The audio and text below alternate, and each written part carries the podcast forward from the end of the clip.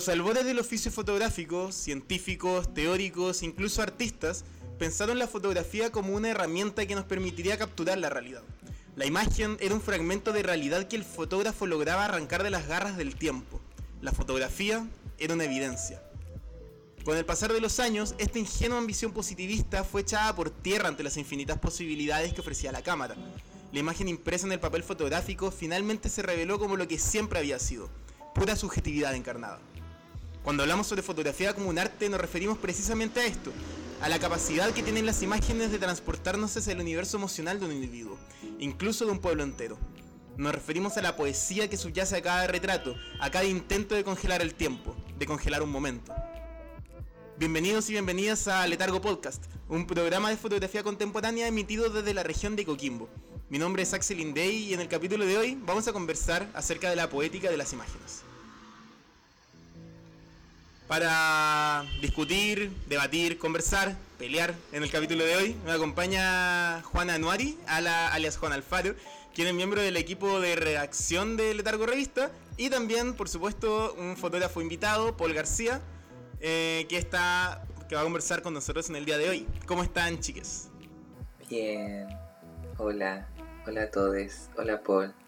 Oye, me gustaría partir preguntándoles a cada uno de ustedes, para partir en una nota más personal, si es que ustedes recuerdan alguna obra de arte o cuál fue la obra que más los ha hecho sentir, que más emociones les ha despertado. De cualquier tipo, onda, no solo fotográfica, puede ser una película, un libro, cualquier tipo de, obra. Yo, bueno, eh, agradecer la instancia primero, saludarles a todos que escuchan Letargo Podcast. Y eh, mira, para mí eh, me pasó algo por el 2014, más o menos, 2015, si no, si no mal recuerdo. si estoy equivocado, bueno, ahí me corrigen, pero con Poesía sin fin, de Alejandro Jodorowsky. Ya, sí. Se dieron muchas cosas, muchas cosas con, con, temas eh, personales. Como que hubo una réplica en cuanto a ciertos ejercicios que muestran dentro de la película Jodorowsky que me sirvieron de ejemplo muchas veces, no aplicándolos de la misma forma y de la intensidad que les coloca Jodorowsky en algunas escenas, pero eh, me ha servido mucho en el tema de la educación poder enfrentar a los chiquillos con la imagen, con preguntas y con cuestionamientos sobre qué, qué quieren decir las imágenes. Poesía sin fin tiene eso, eh, el encontrarse con cosas que tú dices, wow, esto no es como el común del cine comercial. Entonces, se sale un poco de eso y además de la poética como esta historia que tiene, más que lo que es Jodorowsky en sí, es como esta obra. La obra, es Poesía sin fin, me, me llevó a, a esto, al, al, poder sentir cosas, al despertar ciertas eh, inquietudes y el motivar también. Oye, súper sí, que tiene esa capacidad que te llega más por los sentidos que quizás por una narrativa más lineal, ¿cachai? Como que te pega como desde, ese, desde esa onda. Eh, no sé, Juana, si tú tienes alguna obra que te haya hecho llorar, reír, no sé. No sé si llorar, pero hace poco eh, terminé de leer un cuento que se llama Fiebre de Raymond Carver eh, y quedé mal como que el cuento me pateó así, pa. O sea, no pateó en un sentido negativo, sino que me refiero que me hizo sentir muchas cosas. Eh, porque, sin hacer tanto spoiler, pero como que cuenta la historia como de, de un padre eh, que la esposa como que lo deja, ¿cachai? Y de repente se encuentra como la, con la nostalgia como de la presencia de esa persona de cuando estuvo como casado y después como de los conceptos de familia, como que se enfrenta constantemente a esto de ser padre, eh, porque como que su esposa lo dejó como con sus hijos. Entonces, eh, no sé, como que la historia, cómo, cómo la narra Carver y cómo hace que no sea solamente como un asunto estético, tipo como, oh, qué, buen, qué, qué bien está escrito, ¿cachai? Sino que como que logra eh, transmitir los sentimientos como de desesperación, como de ausencia eh, dentro de la historia y eso igual es, es, brígido. Sí, yo nunca he leído a Carver en realidad, eh, así que no... Pero, sí he visto, por ejemplo, algunas películas de Jodorowsky, vi La Montaña Sagrada y también siento que, que oh, me, dejó muy loco esa película. Pero yo siento que una de las películas eh, que más me ha hecho sentir, que más emoción me ha despertado, es una de Lars von Trier, eh, que es un director austriaco, creo que es de Austria.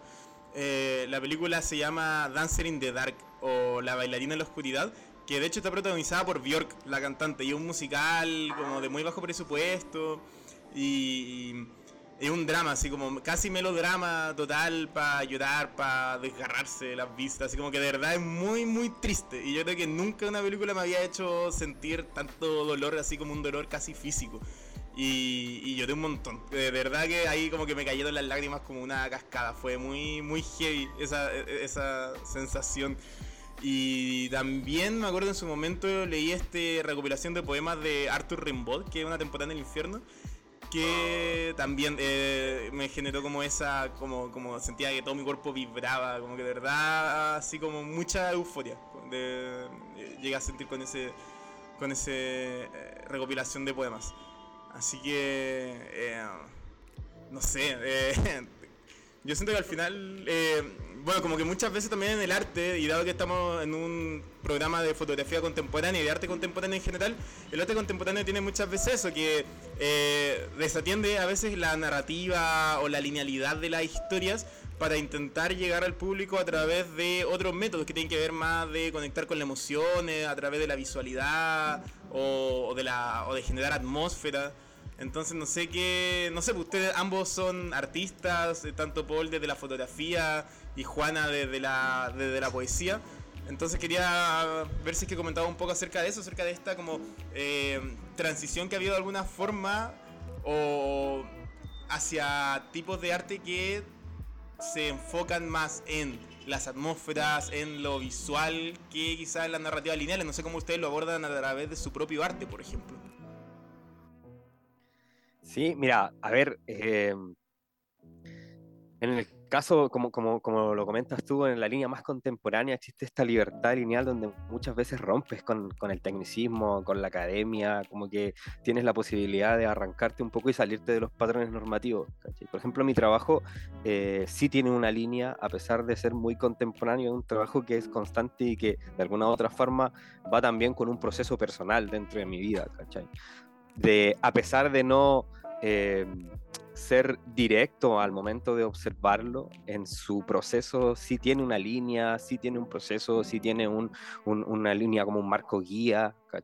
Entonces mi, trabajo en cierto punto, a pesar de tener esa contemporaneidad, de salirse del esquema, de salirse de lo, técnico, eh, sigue manteniendo una estructura en su lenguaje.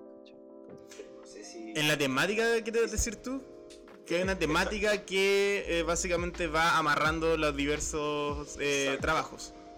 Exacto. ¿Y sería esa temática en tu caso?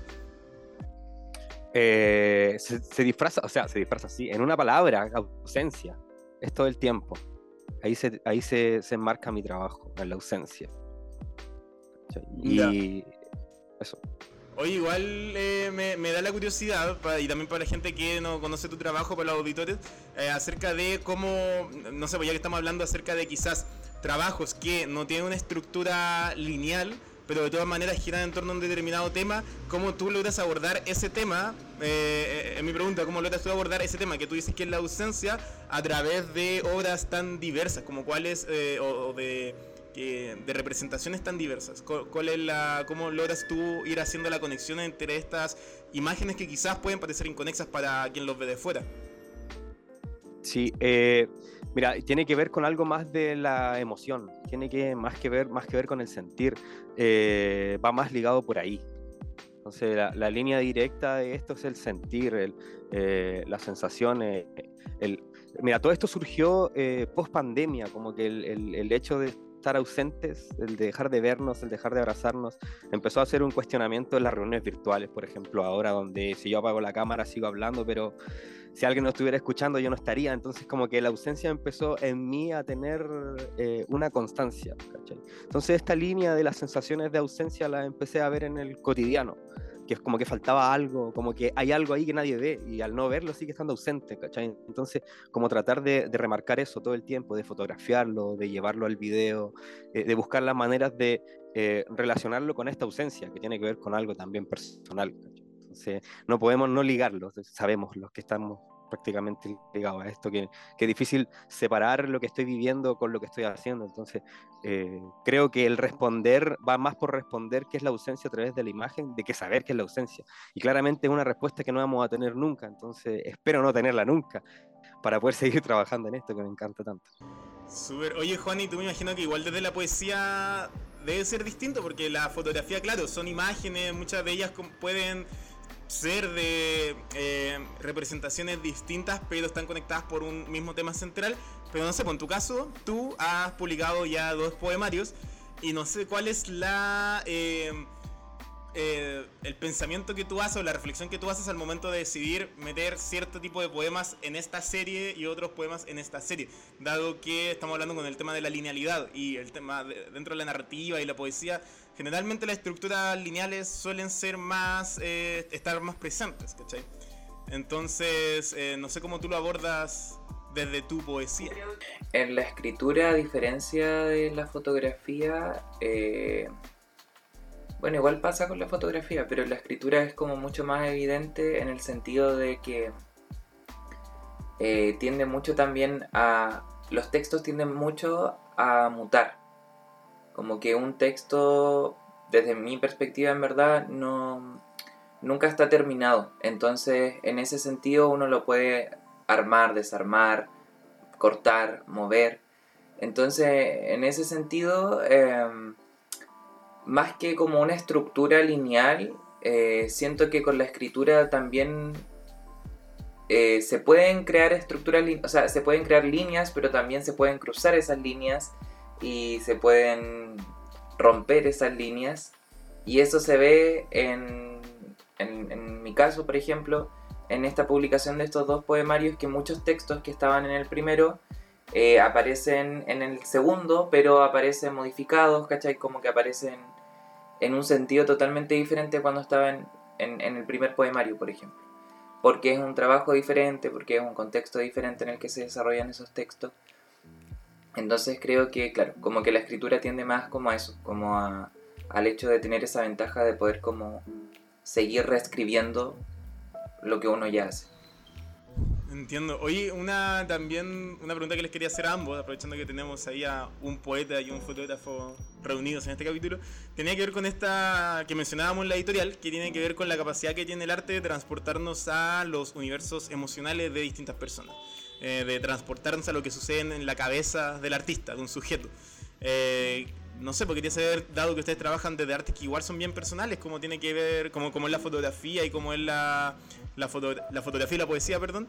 Eh, ¿Qué tanta vulnerabilidad sienten ustedes o qué tanta exposición sienten ustedes al momento de crear como, y, de tener que lanzar eso ahora al mundo básicamente y no tener que y no saber cómo va a ser recibida o no saber si es que la gente eh, verdaderamente va a entender lo que uno quiso decir a través de ella. ¿Cómo abordan ustedes ese proceso de exposición y de eh, apertura al, al ojo externo? Mm, yo creo que igual de por sí el hecho de crear es un ejercicio de vulnerabilidad. Eh, y en ese sentido, yo creo que más que pensar como en, en cómo podría cómo la gente que ve o lee podría como reaccionar o, tomarse como lo que uno hace, se podría decir. Eh, no, siento que cuente mucho. apelo como al concepto que hemos hablado anteriormente, como en otros capítulos del podcast, que también es el tema de la, de la honestidad, como el hecho de, de la creación desde la vulnerabilidad y desde el hecho como de sentir eh, lo que uno está haciendo, eh, de alguna u otra forma llega como las personas que leen o, ven esa fotografía o leen ese libro, sin mayor pretensión quizás como de una en el sentido como de, oh, voy a escribir esto porque esto le va a hacer sentir como esto a las personas. ¿Cachai? Como que eh, creo que crear es un ejercicio de vulnerabilidad y también como de honestidad y eso se nota cuando uno lee algo que, que uno dice, wow, esto es como que lo que estábamos hablando al inicio, porque uno lo siente, siente que es un ejercicio como honesto. Sí, a ver, a mí igual me pasan cosas con tu pregunta porque el, hecho de, la creación, el proceso, creo que el proceso es la parte más vulnerable de, la obra sin duda, entonces, eh, y cuando la obra ya está en, en el lugar que sea expuesta de la forma que esté haciendo circulación, ya quien lo absorba no nos podemos como hacer cargo. El tema es sí eh, empezar a darnos cuenta de que tenemos que llegar a otros lugares. Eh, yo tengo la experiencia personal y lo siento así, y, y, es una de las cosas que me encanta hacer, que hago talleres en los colegios. Y creo que darles a los chicos el, el instante del proceso de la creación de una obra como, eh, eh, como ejercicio de eh, emocionalidad es súper importante. Entonces, creo que más allá de la foto que pueda salir al final, el proceso que hay entre medio de la obra es como el verdadero, el, el que vale en sí. No le quito el poder que debe tener la obra ya realizada, sin duda, pero creo que de alguna u otra forma la obra ya hecha, si buscamos las maneras precisas quizás de exponerlo y demostrarlo, vamos a lograr que el espectador o a quien queremos llegar la sienta. Pero eso ya es un trabajo curatorial, creo, que en el cual muchas veces los artistas creemos que podemos hacer todos, como que podemos hacer las imágenes, crearlas, ir a montarlas a un lugar y no es tan fácil. Creo que hay que darle, y así como también le enseño a, mis estudiantes cuando me toca estar con ellos, al colaborar entonces creo que eh, eh, el, colaborar, el colaborar perdón, también lleva a esto de que los procesos de las obras son colaborativas. Entonces el proceso es súper importante, súper, súper importante, por lo menos para mí. Y la obra ya hecha, eh, una vez lo escuché, no recuerdo de quién, tengo muy mala memoria, pero cuando una obra ya está hecha ya, ya no es parte mía, ya dejó de ser mía, ya es de ustedes. Entonces, como que eso, eso es lo que podría responder. Súper. Oye, me interesa lo que mencionaste respecto a los talleres que tú haces con, eh, con niños. Eh, que, no sé, uno igual tiende a pensar, tiende a tener esta imagen del artista encerrado en su habitación, haciendo como una obra en un destello de lucidez, él solo, ahí amasando su sufrimiento y plasmándolo en una hoja o lo que sea. Pero, eh, claro, tú mencionas esto de la colaboración que también tienes con niños o incluso la colaboración que algunos fotógrafos hacen entre otros fotógrafos en colectivos fotográficos. Eh, entonces, ¿cómo es, ese, ¿cómo es ese ejercicio de aunar tanto tu expresión y tus, em, tus temas y, que, surgen de una necesidad individual? y tener que transformarlo en un algo más eh, colectivo. No sé cómo lo abordas tú, Paul, o, o tú, Juan. No, dale.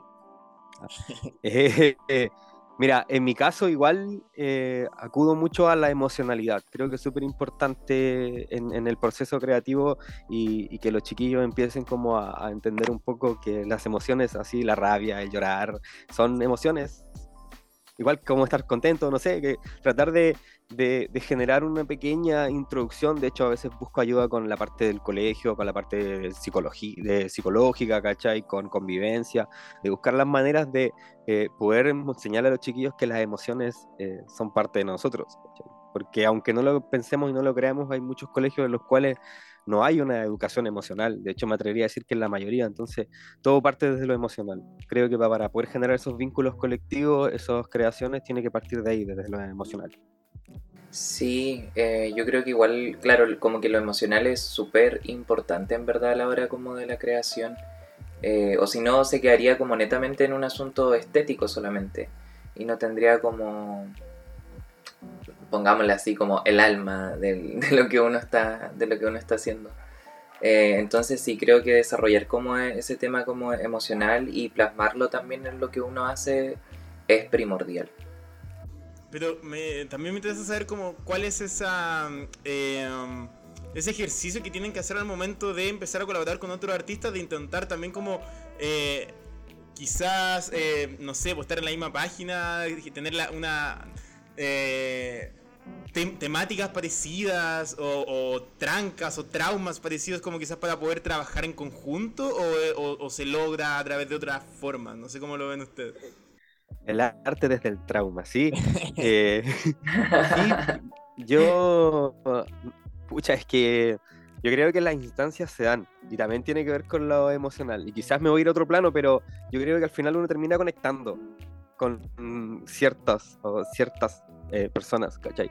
Entonces esa misma conexión te lleva a generar el vínculo, la conversación a través de lo emotivo y entonces creo que se va dando solo, como que no existe una receta. Quizás la receta sigue siendo el acudir a lo emocional, ¿cachai? al, al sentir, creo que quizás vaya por ahí como que no sé, no podría decirte la receta, cuál puede ser. Sí, no creo que exista como un ejercicio así como replicable, pero eh, la verdad yo no he hecho como muchas em, cosas colaborativas, así como dentro de la escritura. Lo que sí hace poco estaba en, asistiendo a un taller de escritura territorial, donde, claro, era como todo un proceso donde convivías y estabas como con con otros, otros escritores, ¿cachai? Y mm, al final del taller se hace una antología como de todos los textos que se trabajaron durante el taller. Y una de las cosas que me pareció y que me parecen como súper importante y que tiene que ver esto como con la emocionalidad y lo colectivo, es que se genera una instancia muy bacán de, mm, de que otras personas lean los textos de, de lesotres, ¿cachai? y, lo comenten, ¿cachai? Como que hagan crítica al respecto de eso, entonces ahí igual se va como construyendo algo colectivo, pues, ¿cachai? Como en el hecho de... El hecho ya de leerse, porque cuando uno, no sé, pues hace un poemario o una publicación, después tú no sabís quién lo puede estar leyendo y qué puede estar sintiendo, ¿cachai? Pero cuando en un cuarto hay muchas personas y están leyendo tu texto y hacen críticas sobre tu texto y lo comparten, se siente muy diferente. Entonces creo que eso igual es, lo bonito, como el hecho de poder como compartir esas diferentes narrativas, esas diferentes como experiencias dentro de estas como instancias colectivas. Ya, súper. Oye, una cosa es la, claro, la colaboración entre artistas que pueden formar parte de un colectivo o artistas que deciden colaborar junto en alguna serie. Pero otra cosa también es la... Eh, y claro, que ahí se necesita conectar hasta cierto punto ambas emociones como estábamos mencionando, pero también otra cosa es la conexión que genera el artista junto con la eh, persona que está eh, expectando su obra, o sea, está ahí consumiendo, no quiero usar la palabra consumir, pero no se me ocurrió eh, un sinónimo, pero la persona que ve la obra finalmente, que también logra conectar emocionalmente a través de, a, través de la obra con el artista que la crea. No sé si a usted le ha pasado, por ejemplo, tener ese feedback de eh, una persona que les diga, oye, sabéis que en verdad tu obra me hizo sentir muy identificado, tocó estos temas que a mí también me complican. No sé si le ha pasado algo así a usted. Ya, a mí me pasó con hace poco, por eso lo voy a contar. Ah, me pasó hace poco eh, eh, en Foco, en el último Foco. Eh, yo fui de espectador, solo fui a observar, no participé. Quiero saludar a todos que estuvieron ahí. Fue fantástico. Eh, esos son, ah, entre paréntesis, son instancias de colectividad súper importantes igual. Creo que generar más instancias de colectividad ayuda a que se generen más vínculos entre los artistas. Así que eso, cierro paréntesis.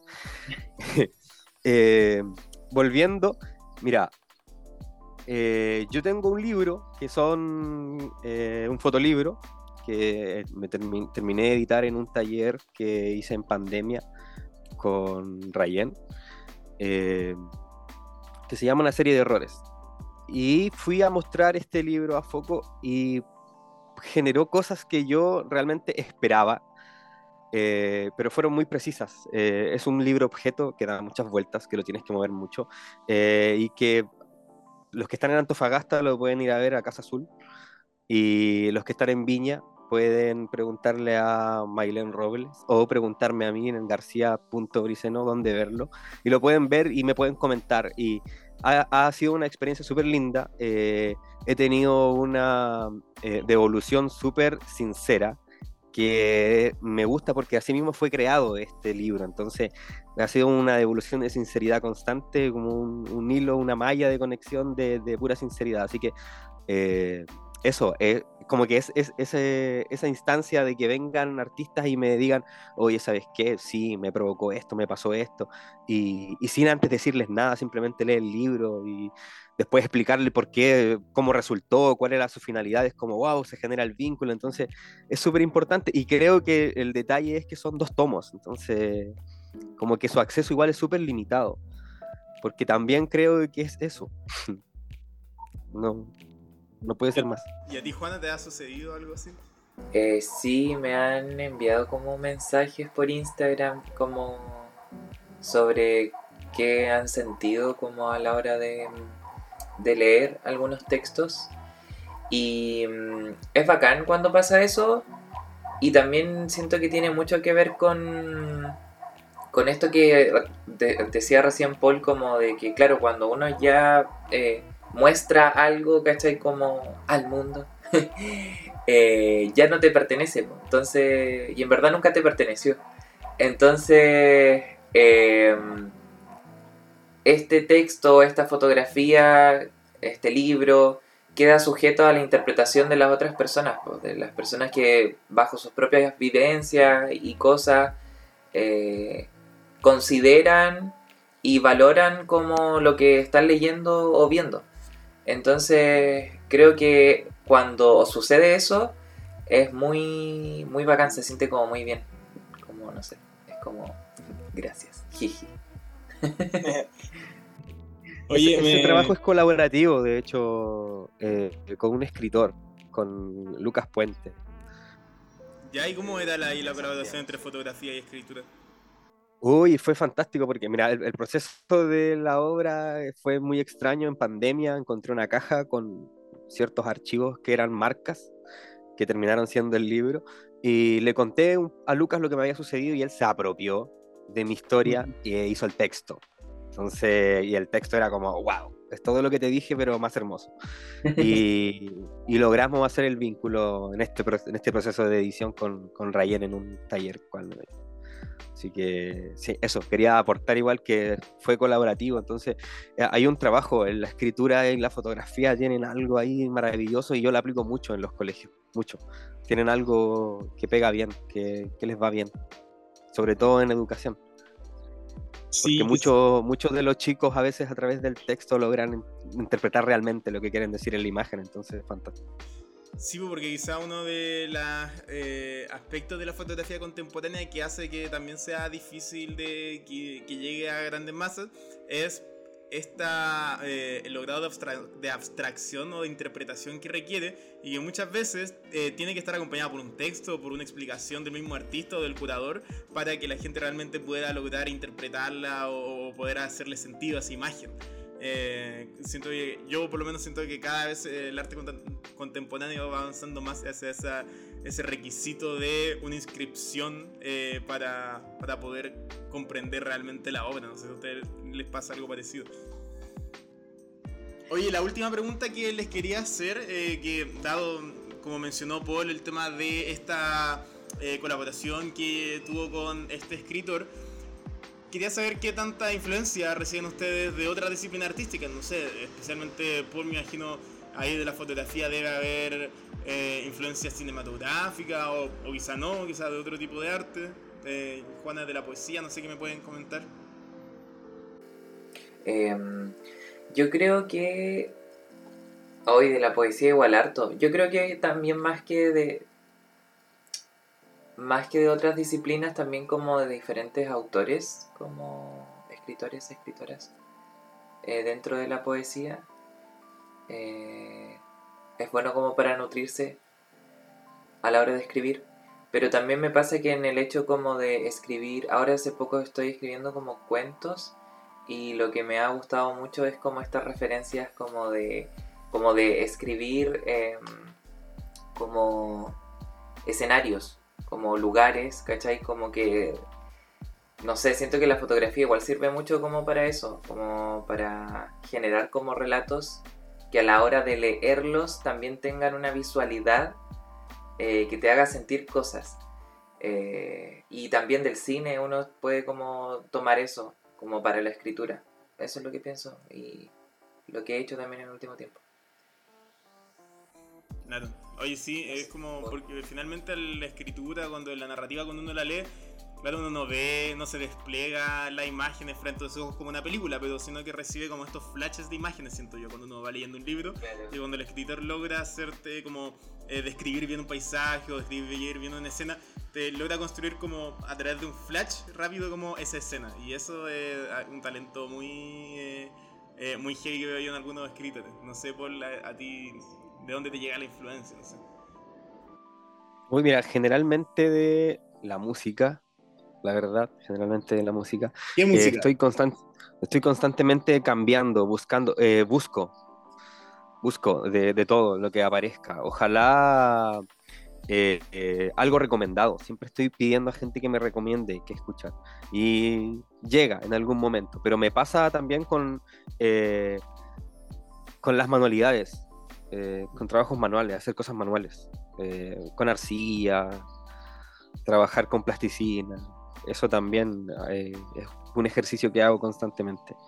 Y el leer también eh, es una fuente de inspiración.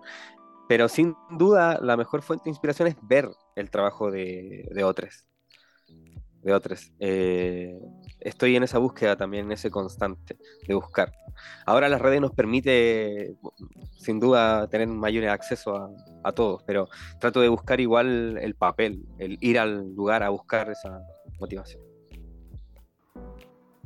Ya, súper. Oye, ya para ir eh, cerrando, vamos a dar paso a la sección de recomendaciones, donde cada uno de nosotros puede recomendar algún libro, alguna película, una canción, una publicación de cualquier tipo que eh, quiera recomendar a la gente que nos está escuchando. Eh, así que, Juana, te doy a ti el micrófono primero para que, no sé si tú pensaste en alguna recomendación para hoy o... Eh, ya, pasando a la recomendación. Hace poco me regalaron un fanzine que es de poetas cubanas de los años 80, 90. Y hay un poema que se llama Premonición, que es de la poeta cubana Odette Alonso, que me encantó. Así que recomiendo eso. Ese poema de Odette Alonso, Premonición. ¿Cómo se llama el poema? Premonición. Premonición. Sí. Eh, eso. Ah. Ya, súper. Paul, ¿tú? Yo podría haber pensado en algo, pero no pensé en nada. Pero se me ocurrió ahora que lo preguntaste, porque siempre lo recomiendo. Eh, en YouTube, eh, buscar Mentira la Verdad 5, El Cuerpo, capítulo 1 es de Canal Encuentro, Dario Stanriver junto a, si no me equivoco, el ballet folclórico. Eh, les recomiendo mucho a mis estudiantes, que lo más probable es que vayan a escuchar. Muy bueno Dario Stanriver, muy entretenido. Eh, bueno, yo la verdad es que tampoco había pensado mucho en una recomendación, así que voy a ir a la última película que vi. O sea, la última que me gustó en verdad, porque he visto varias películas últimamente que no me han gustado mucho, pero hace poco fui a ver eh, esta nueva película After Sun no sé si han escuchado de ella, que eh, em, la están dando ahora para la gente que la quiera ver en casi todos los cines del país, en los cinearte también. Que esta película sobre una mujer que va recordando su infancia con su papá.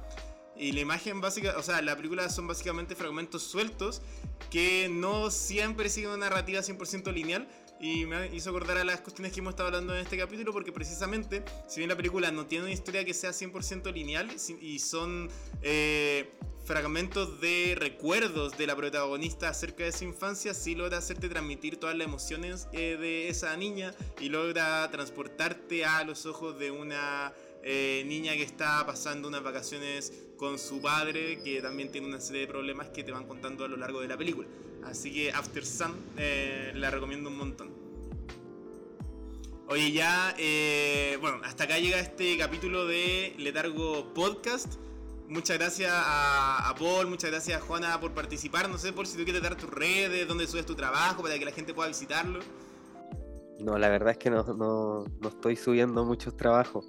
Eh, síganme, garcía.briceno, eso, ahí subo constantemente, pero es es mi biblioteca, prácticamente ese Instagram. Así que constantemente estoy subiendo fotos que tienen que ver con un trabajo que se viene próximamente, eh, una instalación, así que ha tomado tiempo, pero en algún momento espero compartirlo. Eso. Ya, pues, súper. Gracias, bueno, agradecer agradecer al equipo y genial. Ojalá existan más instancias como esta. Bacán, muchas gracias a ti. Queda anotado, Paul, entonces para un futuro capítulo de Letargo Podcast. Y hasta acá llegamos para el, el día de hoy. Eh, recuerden que pueden seguirnos como Letargo Revista en Instagram, en Twitter y también en TikTok. Nos vemos. Letargo Podcast es un proyecto financiado por el Fondo Nacional de Desarrollo Cultural y las Artes, ámbito regional de financiamiento convocatoria 2022.